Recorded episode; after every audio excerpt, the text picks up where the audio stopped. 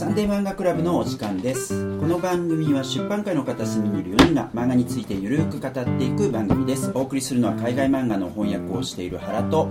えー、漫画編集をしている林と書籍編集をしている島村とデザイナーの多田です。はいということで今回もこのメンバーでお送りしたいと思います。よろしくお願いします。お願いしますはい今回は原のおすすめ作品ということで山下和美さんの「世田谷一古い洋館の家主になる」を取り上げたいと思います。わかりやすいタイトルですね。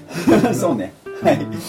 えーっとでこの作品なんですけれども2021年の6月に集英社から単行本の第1巻が発売されました。奥付けによると「グランドジャンプ」えーという雑誌の2021年3号から6号それから8号から13号にかけて連載、えー続刊が当然あるわけですけれどもおそらく雑誌は確認してませんが今も連載中の模様です。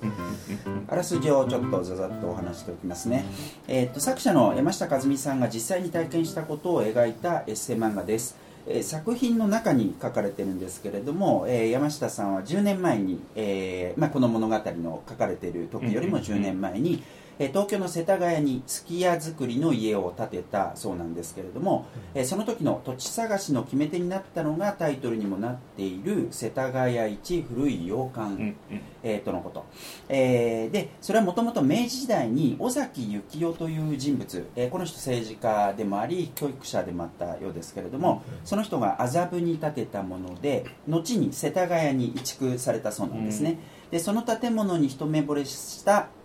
山下さんはその近くに自宅を建てることを決意したと。えーでそんなある日、えーそのまあ、そんなある日というのは、えーその山下さんの家が出てできてからもう10年ぐらい経ったある日ってことですけれどもその旧尾崎邸が土地ごと売りに出されるというニュースが飛び込んできます、で、えー土地を丸ごと買ってくれる人を探しているということだがどうにもするどうにどうすることもできずにしばらく時間が経過してしまいます、でやがて土地が分譲されて7軒の家が建つという知らせが、えー届くわけですね、で、えーそのタイミングになってそれが2019年3月なんですけれども、えー山下さんは知り合いのすき家建築家の倉田さんという人なんかと一緒に邸宅を保存しようという活動を始めることになります、というねこういう話ですね。で、えーその後まあいろいろなことがあったりするわけですけれどもえっと誰からこうかな。林さんどうですか？読んでみてそうですね。なんかまずエッセイとして、うん。あの拝見してあのすごくフェアに書かれているなと思っていて、単にその多分これ私たちが絶対正しいっていうので描き切ることできると思うんですよ、うんうんうん相手を悪だと。要は、うん。えー、とこの建物を壊して新しい建物を建てる。新築の家を建てる。っていう人たちを悪として描くこと全然できたと思うんですけど、うん。なんかそこはでもちゃんとフェアにでも向こうには向こうの事情があってとか。じゃあいかにじゃあ例えばあのじゃあこれを保存するってなったとしてもじゃあそれに見合う修繕あの維持費と、うん。じゃあそれを市としてじゃあなんかそのメリットあるんですかとか、うんうんすごくなんか誠実だなって思いました、うんなるほどね。うん、でその上でその著者のうん。こう残したいっていう気持ちとでもこんだけ金かかる手までやりたいのっていう気持ちが読んでるこっちもギリギリあ どうしようみたいなになりましたね、なるほどね、うん、というかもう読んでて不可能ではってすごく思いました。そののこのねそのそうそう建物を壊して新しい人を建て、ま、たあの家をいっぱい建てますみたいな時にうん。もうこれひっくり返すの相当難しいんじゃないってもうもうダメでしょって思ってる中ちょっといろんな奇跡とかいろんな偶然が重なってもしかしたらいけるかもからお結構いけるんじゃないから。うん。でもまたいろんな問題が起きてやっぱ無理かもっていうのが本当ドラマチックですね。ですね。本当のことなのに。じあのフィクションじゃないのに。そうね、うん。まあ、これも結果は出てて、えっとまあ、残されることになってるわけですよね、うんうんうん。これもあの周知の事実としてあるわけですけどね、まあまあじゃあネタバレしんなとはね ネタバレ注意だからね。そうそうそうそう はいですでもね世の中にはねやめてくださいってその史実その映画の、ね、事実を元にした映画でもネタバレやめてくださいって。言ってますそっかそっか。織田信長が本能寺で死ぬなんて。今ネタバレしましたね。みたいなまあねもしだからそのネタバレをあの避けるんだったらなあとどれくらい待たされるのかちょっとわからんけどね。そうですね。12年は待たされそうなはいありがとうございます。多田さんどうどうですか？あなるほど。あの僕もすごく楽しく読みました。でまあ、その現実的なその不動産の問題とかその周囲の人たちとのその運動を広げていこうみたいな部分は林さんのおっしゃった通りですけど、うん。まあ、僕はもうちょいさ無責任なところで言うとあの分かるんですよね。ちょっと街中に立ってる洋館がちょっとかっこいいなとか、うんあのこの漆喰の壁とかすごいよくできてるなって、うん。そのただのそのイギリスの様式とかそういうものと違うやっぱりちょっと日本の洋館の良さっていうか、ものがちょっとその街中にあるとすごくいい感じってういう、ん。で気になってんだけど、まあ、普通大体中入れないじゃないですか、うんうんで気づいたら結構そういうことやっぱりあの東日本大震災とかあって、まあ、その後を維持するのも大変でということでその地元にあったちょっといい感じの洋館とかそういうなんていうんですかねちょっと古い感じのなんつうのアーリーアメリカンのコロニアルな、うんうんそういう感じの建物なんですけどこれも板板がこう張ってあって、うん。で結構バンバンなくなってあなくなっちゃったんだみたいな帰ってっていうことは結構あるんだけどなんていうかなこの作家さん自身が、まあ、僕は詳しくなかったんですけどすごいその、まあ、ちょっと建築オーダーっていうか。冒頭の方で書かれる。そうそう。なかなか人んちは見せてくださいとは言えないじゃないですか で住んでる方に頼んでその中の感じとかも見てみたいなところはちょっとワクワクするところもあるし、うんうんうん実際その僕のおばなんかもまあ昔の田舎なんつったら家族はぎゅうぎゅうでみたいなみんな同じ部屋で川の字でっていうのが当たり前だったんでどうしても自分の部屋が欲しくてよくなんですか間取り図。うんうん自分が家を建てたらみたいな理想の間取り図とか書いてたっていう話をしてへーその蔵なんかはあったからその農家なんでうんそこで閉じこもって私がこの蔵を改築してみたいな ファンタジーがあってみたいな。ところがちょっと面白くて、ん。で主人公もその昔その北海道、うん。出身だったんでっていうんでそういう部分も書かれるわけですけど、うん。実際北海道ってそういう洋館がねたくさん建ってたりとかあとうちのところもその農業試験場みたいなのがあってそういうのってやっぱ海外のその先進的なその農業とか酪農とかをじ試試験しようとしてでそういう建物とかあと大きい農機具とか、うん。を導入するした場所とかたくさんあったんですよね。でそこにちょっとそのヨヨーロッパ風の様相も入った庭とかあって、うん。行くとちょっと海外に旅行したような感じがあって、うん。僕はすごい好きだったんですけど、この間帰ったらやっぱりそこも全部なんかこう整地されちゃってて、あれ壊してでも単なるなんか駐車場になったりとかするとやっぱりうってなるじゃないですか、えなんかあれですね。うん。本当にうん。マクマクドナルド化っていうかどこにでもある風景になっちゃうんですよね。本当にでこれから人もやっぱり減っていくわけで、うんまあ、世田谷なんかやっぱ地下もあるから違うのかもしれないけどどんどんこう分譲で、ね、新しいものを建てていくけどその価値ってどうなのかなみたいなコメントにつくっていうことはやっぱりいつも考えちゃいますよね。そこをこう能動的にこう具体的にどうすればいいのかみたいなこともすごくよく書いてあるし。あとあの漠然としたその洋館のイメージだったのがあの途中であの島尾一家っていうのが出てくるんですけど、3人その写真家のお父さんお母さんと娘さうんん。が出てくるんですけど昔ねその写真集とかで出てたあの真帆ちゃんってあったじゃないですか。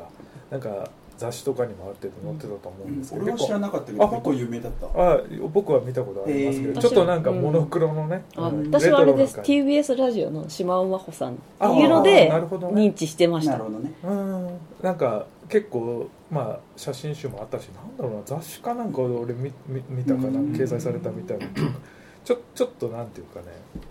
あのこじゃれたような建物だけどなんか子供がその中でうわーみたいになってる、うんうん。なんか当時としてもちょっと古臭いようなモノクロのちょっとレトロな感じの写真があって、ああの建物なんだみたいな感じで思うとなんかちょっとグッとこう近くなるっていう確かに確かに。実際ちょっと出てくるもんねそういうのね。そうそうそう。感じでこうなんかおおああそっかあそっかみたいな、うん。あそうそうそうそういう感じですそういったシーンがたくさんあるんですけど、うん。なんかそういう感じでなんか徐々にこう読んでる側に引き寄せられる面白さっていうのはうん。ありましたね、なるほどね。確かに。読んでてどんどん近くなる感じが ありますよねそう。そうそうえどうなるの？そうそうそう。それがちょっと後半からそのなんだろう次々にその魂のソルジャーみたいな 集まってみたいな感じで軍師がやってきてみたいなそうちょっと面白い感じの,、うん。あの例え話も含めてうん。ただ単にギリギリとしたやっぱ不動産やらとやら何やらの交渉だとあの何ですかね。ちょっとドライになりすぎるっていうか、うん。漫画として結構厳しい感じの描写になるから、うん。そこら辺はちょっと緩めたりとか漫画で大変な日頃の日常、あとポケモン GO にハマってるとか そういうのもうん。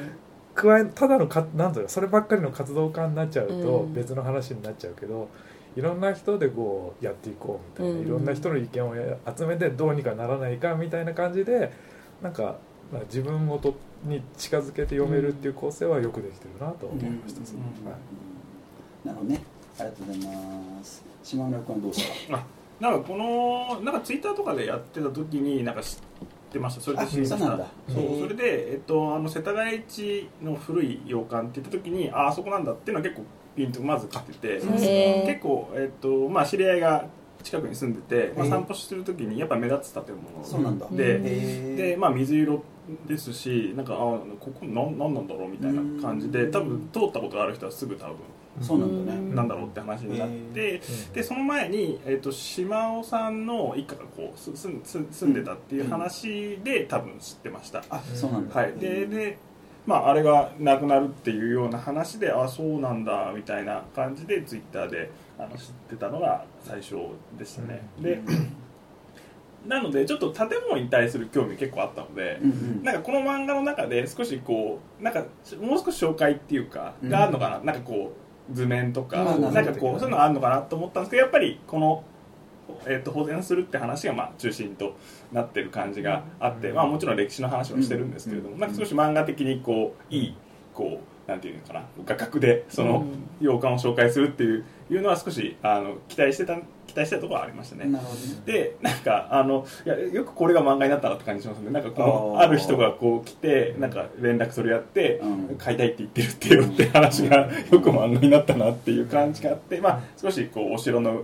えっと、上にあってなんかちょっとこう見立てみたいなのあるじゃないですか、うんうんうん。ロード・オブ・ザ・リングみたいな。みたいなサウロンの軍団そうそうなので少しまあ動きはないけど、うんない気がすするんで、まあうん。なんかあの2巻以降こうまたね少しこういうは話があってってこう困難がありそうなので、まあ、それが少し面白い期待はしてるんですけど、まあ、1巻読んだ感じは、うん。まあなんか動きをもう少しこう見たいのとちょっと建物的なものも、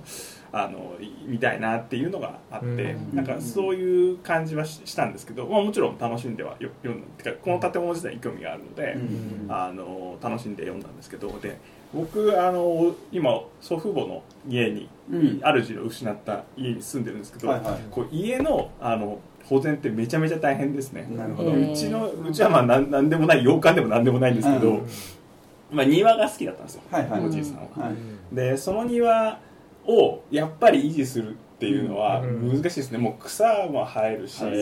まあやっぱり修繕をしていかなきゃいけないんですよね、うん。それってやっぱ住み着いて、うん。あの住み着いてというか自分が住んでうん。やっぱ毎週うん。土日のどっちかはなんか少しちょっとは手を入れなきゃいけないので、うん。なかなかやっぱ同じテンションで住んでた人の愛情とかそういったものを受け付けるかどうかっていうのは結構難しい、なるほど。うん。でそれはなんかこの家を売る側うん。の人の気持ちも少しわかるし、うん。あとこう税金がすごいんですよね家帰ると、うんまあ世田谷なんてもう大変なことになりますよこれ相続す多ると。最初に持った時の価格よりも多分爆上がりしてるじゃないですか、うん。だからまあ分譲して、うんまあ、少しこう売って相続税に対応するみたいな多分話だと思うんですけどその時にやっぱ公的なものじゃないです。かこの洋館がこの地域にあって素晴らしい建物だから残したいっていう人がいうん。い来た時に、まあ、なんかこう自分がこの土地を持ってる時にまああの子孫にこう残す時に、まあ、お金のことすごい考えるわけじゃないですか。うん。ででやっぱりあのもしかしてあの寿命とか、まあ、あの持ってる方のこの年齢とか次の暮らしのステップとかあるとなんか多分そそれの問題も結構大変なんだろうなって思いますね、あのもう少しじゃあ待ってくださいって言われた時に、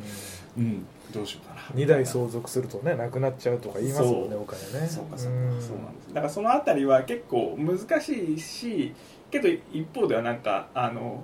公的にはみんな的にはあのいいもの残したいよねみたいな話があるんだけど、なんかやっぱりこう社会のシステムの中とか持ってる人からするとちょっと複雑なのかなというのはなんか想像してましたね、うん。でまあそういうところも書かれてますけどね。そうね。そうね。そうね。そもそも原さんはこのそんこの屋敷の存在を知ってたんですか？知らなくて、うん。でもさこの本についてはあのそれこそ誰かから聞いこの3人の誰かから聞いたのあか本当ですか、うん別の誰かから聞いたのか、うん。こういう漫画があるらしいっていうのはぼやっとしてて、うん。で本屋行って、まあ、あのこここで話すネタ探しの本屋まあ行くじゃないですか、うん。でその時にあこれ出てあ、うん、そういえばこんなのあったなみたいな。誰か言ってたそんな感じあですよ。そんな感じなんですね。うん。でも家のなんか保全っていうかどうにかしたいみたいな話題はちょっと確かに聞いてました僕も。どこで入ったのかわかあそうないですけど、えーだからこそれこそさツイッターで話題にするっていうのはこの中で描かれるじゃないですか、うんそうそう。倉田さんって人が、うん。だからそれがまんまとうまくいってるっていう。なん。と そうです我々の意識下にそう。ね。そうそうそうう。ん軍師そのうちの人はね最初ツイッターでかなり発覚させてたでさ俺だよあの島村君がさよくこんな本出たなみたいな話があったじゃない？でそういうことで言うとさ、えっとまあ、実際これ読んでみて、まあ、そういうなんか刷り込みかなんかがあったのか知らないけど読んでみて、あ読んでみたら面白いわけじゃん、あ面白いなと思ってで、まあ、とりあえずあこんなのあんのねって検索はするじゃない、はい。で検索したら、あのクラウドファンディングが行われてますみたいな情報が出てきたわけ、うん。でどういうクラウドファンディングかっていうと、えっとまあ、これはだからもう保存されること決まってて、うん。今島村君が言ってたようにあの修繕っていうかね、うん。維持にすごいお金がかかると、うん。1億ぐらいかかるみたいな話毎年？毎年だったかな。ちょっとあのそこは俺はっきり分かんないんだけそど。こまでは。毎年ではないのかもしれない。とりあえずだからあの少しいい感じでうん。使えるようにするために国立公園じゃないでそのうちの一部分をクラウドファンディングしたいみたいな。クラウドファンディングがまさにこれ出たのがさ6月に出たんだけど、クラウドファンディングが3月31日から7月28日で行われてるわけ、だからやっぱそういう仕掛けをさ本がうん出て、しかもクラウドファンディングを同じタイミングでやるよみたいな仕掛けとか、でその本が出たことについてもここで書かれて一番最後に書かれてんだけど、うん。この掲載誌のグランドジャンプの編集者が何か書いてくださいよってずっと言ってた中で、うんこの事件が起きて、うん。えっと、このことをあのなんかこう漫画にしたいんですけどっていう作者の側からの申し出があってそれが成立してみたいな、うなんかすごくそういう意味では現代的だよなっていう気がす。る漫画の作りがね。ストーリーを読ませたいとかそういう話じゃなくて、うんやっぱ社会を動かしたいみたいな、うなんかこう、うん。意図が背景にあるっていうところが、今までの漫画ともだいぶ違うしな、そしたらもっと端末になクラウドファンディング開始とかこう広告もっと入れたらいいのにって今思っちゃいましたね。ね。でもそこをやらないのがだからかえっていいのかね好感度のなのかああなるほどな。なんかでも本人もねちょっと運動運動家っぽくやりたくないみたいな前に出てそういうの苦手なんだよねみたいな感じがありますよね。それはあるよね。書いてあるのねそう。うんよくやったなって気がしますけど、逆うに、ん。いやーうん。いや でもすごくこれなんか構成がやっぱすごくうまいというか漫画力が高いっていうのが大前提だと思うんですけど、うん。うんこの中今4人いて実際の建物見たことないのは俺がね。私もなくてほあ俺もない。だから3人見てないんですよでもこれ読むとなんかちょっと近く感じる。そりゃそうだね、うんとでもその理由はなんかみんな心のどっかで、うん。あああの建物なくなっちゃったんだみたいな記憶って絶対あると思うんですようんねだからそれと重ねて見るからこそなんかじゃあ今現在進行形のやつはちょっと助けてあげたいみたいなそのうん。のがなんかこういい感じに想起されるんだなって思いましたね、うんうんうん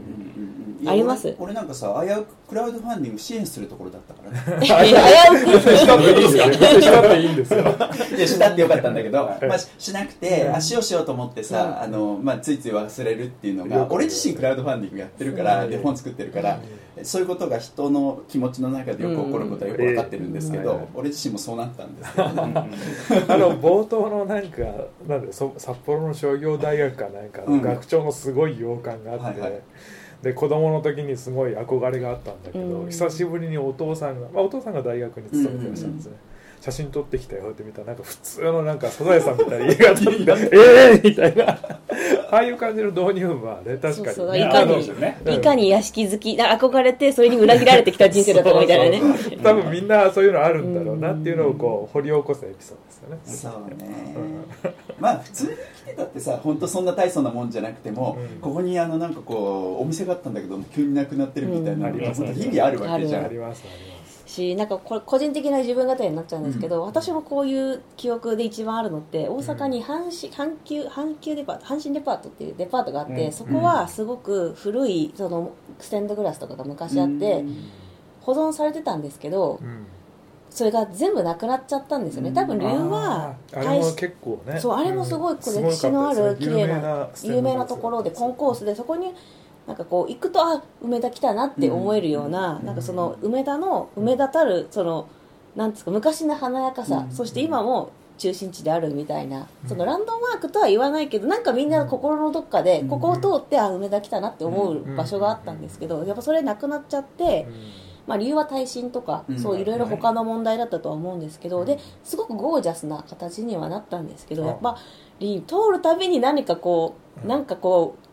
大事なものを失ってしまったような気がするんですよ しかもよく通るところなんでなるほどね。なんかこうゼロリセットされた感じそうそうそう。やっぱその空白はすごいこの本見て思い出しましたね、うん。なんか、うん。わかります。うん。そうねまあでもそれをさやるためにはあのなんかこれそのことも書かれてて素晴らしいなと思ったんだけどう。ん。あのなんだっけこの倉田さんって人がもともとえっとそういう建築関係の仕事をしててあみたいなのが出てきて山下さんをサポートするメンバーの中に一人その不動産関係というに詳しい倉田さんっていう方がいらっしゃるそうねそうねうん。そうそうそう。うん。あえっとあ。うんあのすき家作りの建築家の人なんだけど今は。で元はそういうなんていうか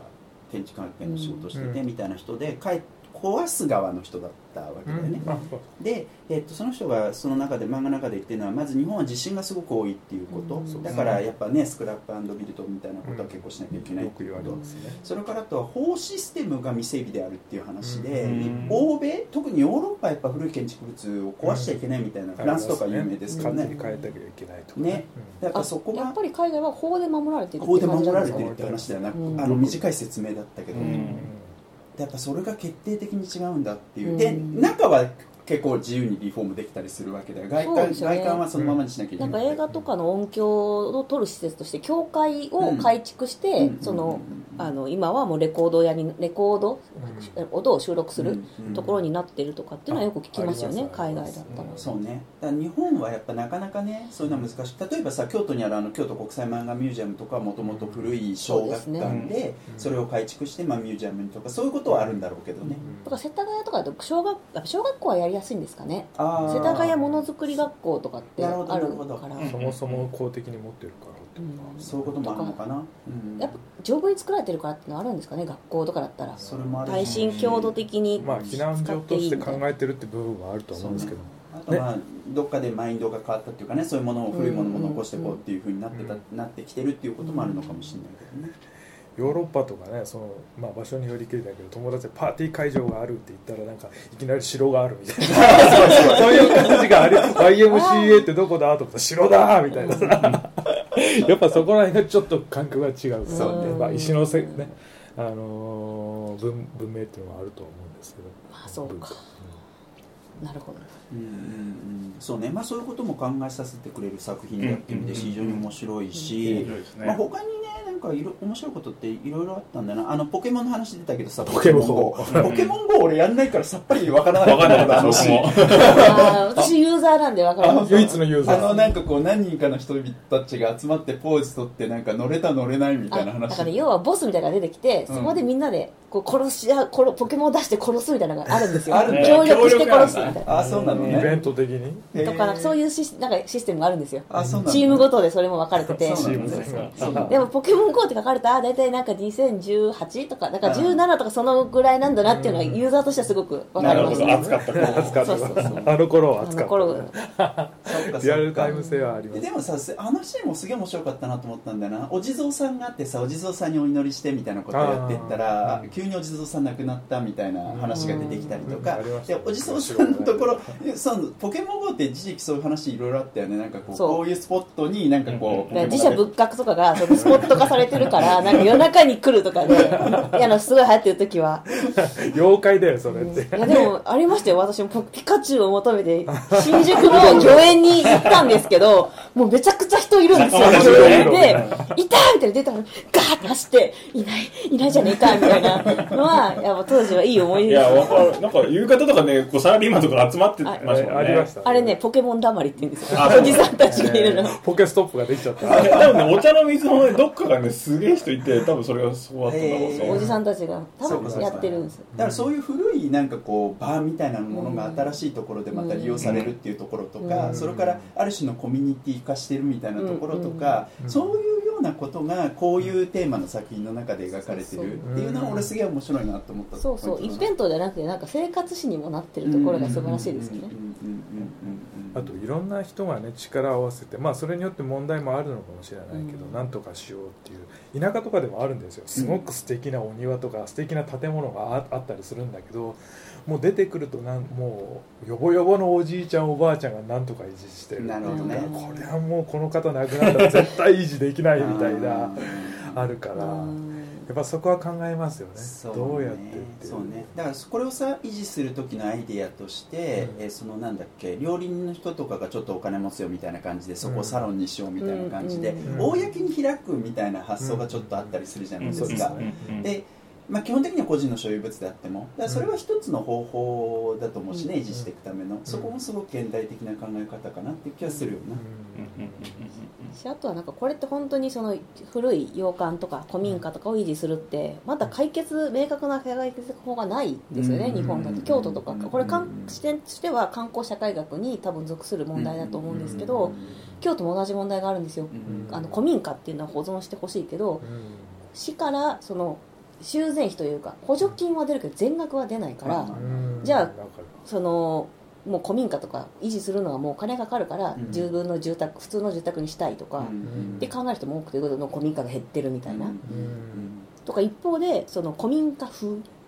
中はもうバリバリの IH で綺麗みたいな、でそれはだから中国の人がオーナーでみたいなうんこととかがあってね地元の住人はなんかその古民家というのは生活常識そのものが古民家なんですっていわゆるいわゆる京都池津が炸裂してるんですけど。京都ディスが出ました京よまず都あの京都池津がね。ね。だからそういうそのリアルタイムでこう、まあ、もうこれっていう解決法がないからぜひねなんか例えば世田谷で古い洋館維持できませんでしたになるのか、うん。その続編も書いてほしいなと思いましたね。あなるほどね。本当に。でこれはすごく観光社会学的にはとてもとても貴重な資料の一つになると思うので、そうね。うん。確かにさっきねあの島村さんが言ったようにちょっと中の構造が見えないっていうのは、そのいろんななんつうの住宅のその所有者の方とか住んでる方がいるからそこはだいぶこうねぼかして書いてるっていうところもあって田舎でもそのわらぶき屋根とかその文化財として指定されて保存しようみたいなのってあったりするんだけど指定されたらされたですごい大変だしう。ん。住んでる人はう。ん。いろいろ変えられ縛りが多かったりお前らは不便な生活をしろってしから言われるで全額は出ないみたいなそう。いうことって結構問題としてあるんであるんですよ。やっぱりそういうところは落としどころとしていろいろ考えたりとか、バックアップするやっぱり法体系がないと、これから先は難しいのかなっていうことを、まあなんつうの問題提起する意味でもすごく面白いですね、うん。読んでてね。こう公に開くってことは、うん。そのイメージを維持するためにさっき言った、お前らはなんか豊かな IH とか豊かな生活をするなっていうのも はい。全部トレードオフだったりするからその開かれたことの弊害も絶対起こるうるんですよね、うん。だからそこですよね。そこを今後課題でもあるしなんかそのみんなが今抱えてる問題を解決する何かの方法がここで生まれるかもっていううん。ポジティブなうん。感じ、ポジティブなうんでもなんか結構なんか自分の街並み感みたいなものを再確認しましたね。なるほど、うん。結構僕は変わってもいいと思っちゃってるタイプなんでああなるほど。でそれはまあ、えっと、ベッドタウンとかに住んで、まあ、毎回、ね、どんどん家建ったりしたりとかそういうのを見てきたとこもあるので、うん。まあまあ、もちろんこの残すっていうのがいいいいなと思うけれども、うん。まあ、そのあたりは結構なんと変わっていくもんなんじゃないかなぐらいのことはちょっと考えましたけどね、俺も結構そうだな。俺自身はさ静岡県のあの今の伊豆の国市っていうところ、まあ、結構田舎に住んでるわけだけどさでもじゃあ田舎的な生活かっていうとそんなこと全然なくて大してこっちと変わんないんだよね、うん。国道沿いとかうん。は、あだからもういろんなものがどんどん変わっていくっていうのは割といつからかわかんないけどな。2000年以降とかも全然普通な。もっと前からか、普通のことだし。だからしょうがないなって諦めてる部分もあるけどあそうですね。もちろん。うんでもなんかもうちょっとねなんか暮らしやすさとかなんかこう自分にとって気持ちいい街並みとかを考えてもいい？かもね、アーミッシュまではやれないけどみたいな、まあ、あとやっぱりずっとあるみたいなのが日本人は体験として少ないかもしれないですね。そのなんか。あそうなんか大きい震災ごとに結構街って日本変わるじゃないですか、その対象とかも、は確かに空襲で焼けちゃったりとかしてますからねとかたそのね昔の大地震でうん。もう木作りやめようっつってレンガ作りにしたりとか,、うん。なんか割とそういう民族なのかも歴史的に。そうね、まあ、あとさ年代も結構かかってくるような気がするんだよな。子供の頃ってやっぱりそのとこそこでずっと生活してるから当然愛着あるだろうし、うんそのノスタルジーみたいなのもあるじゃん、うんでそこから青年になったらさ例えば田舎から都会に来てとかって、うん結構かつの生活を相対化してしまったりとかそういうこともあったりするし、うんで中年になってさそこで暮らさなきゃいけないと思ったらうん。長く暮らすと思ったらここはいい街であってほしいとかうん改めて思うとかね、ああそうですね。うん。それは結構あるような気がするんだよな。だから山下さんまさにねつの住みかというのを立ててうん。まあそのままでいいっていうか、まあ、自分が気持ちいいようなものをこう残していきたいっていう気持ちもある気もするし、うん。まあ一方ではねあそこになんとかで家ができるわけじゃないですか、うんうんうんそうするとまああの新しい人が入ってくるっていうまあ利点もあるとは思うんですけれども、そうまあ、その時にまあどういうふうに考えるかっていうのは結構いろんな意見もあるので、そうね。まあ、そのあたり、まあ、多分この漫画自体結構いろんな面書いてるので、うん。まあ、その後もこうどういう人が書かれるかっていうのは結構楽しみ楽しみだし考えさせられますよね。うん。うんなんかまだ敵敵って言っちゃいけないな。その そのなんですかねその相手側の要はここを潰してマンション、まあ、家建てますっていう X 側不動産。X 不動産はの対峙は本格的な対峙はこれからって感じですもんね。不動産屋が持つ独特の圧が書かれてよかったですね。よかったねそうそんな圧あるよなみたいなみたいなそうねでけえからな金が何しろしかもさなんか人死にが起こってます感匂わせ東京湾に沈められた醤油みたいないやでもねいや不動産の人怖いと思いますよ。なんか知り合いの不動産で行ってる人もいるけどなんかみんなあれだよ。かでかくて2ブロックなんだよ。体力ないとね。回れないから。まあやんわりとね丸太大って沈めるぞみたいな話ですからね。最後の方に出てくる話があでるねすよ。怖ーっと思います。うん まあそういうリアリティもあります。うんそう。ですね。俺たちが黙ってそんななんか引き下がると思うなよっていう本領が発揮されるのはきっと2巻でしょうというのです にっこりしてる人のほど怖いですか？ら怖い怖い。そうね。まあ、ということでね本当日本のいろんなことを考えさせる、とてもいい作品だし、だからあのなんつったらいいんだろう。な単なるフィクションとしての漫画としての魅力っていうのも常にあるわけだけどそうじゃなくて社会の中においてうん。意味があり得る漫画みたいなことをすごく考えさせてくれるという意味でもね。そうですね。えーとてもいい作品だと思いますので、えー、とぜひ読んでいただけたらと思います、はい。ということで今回は山下和美さんの「世田谷一古い洋館の家主になる」を取り上げました、えー次回は誰が何を取り上げてくれるんでしょうか？次は、えー、と林の先生作品で岩波蓮司さんの「コーポアコーポ」という作品です。大阪の下町うん。を舞台にしたチルな感じの作品です。お お楽しみに。ならではいはい、えー、ということで今回の「サンデー漫画クラブ」はこれでおしまいです。以上原と林と島村とただでお送りしました。また次回お会いいたしましょう。じゃあねー。それではまたさようなら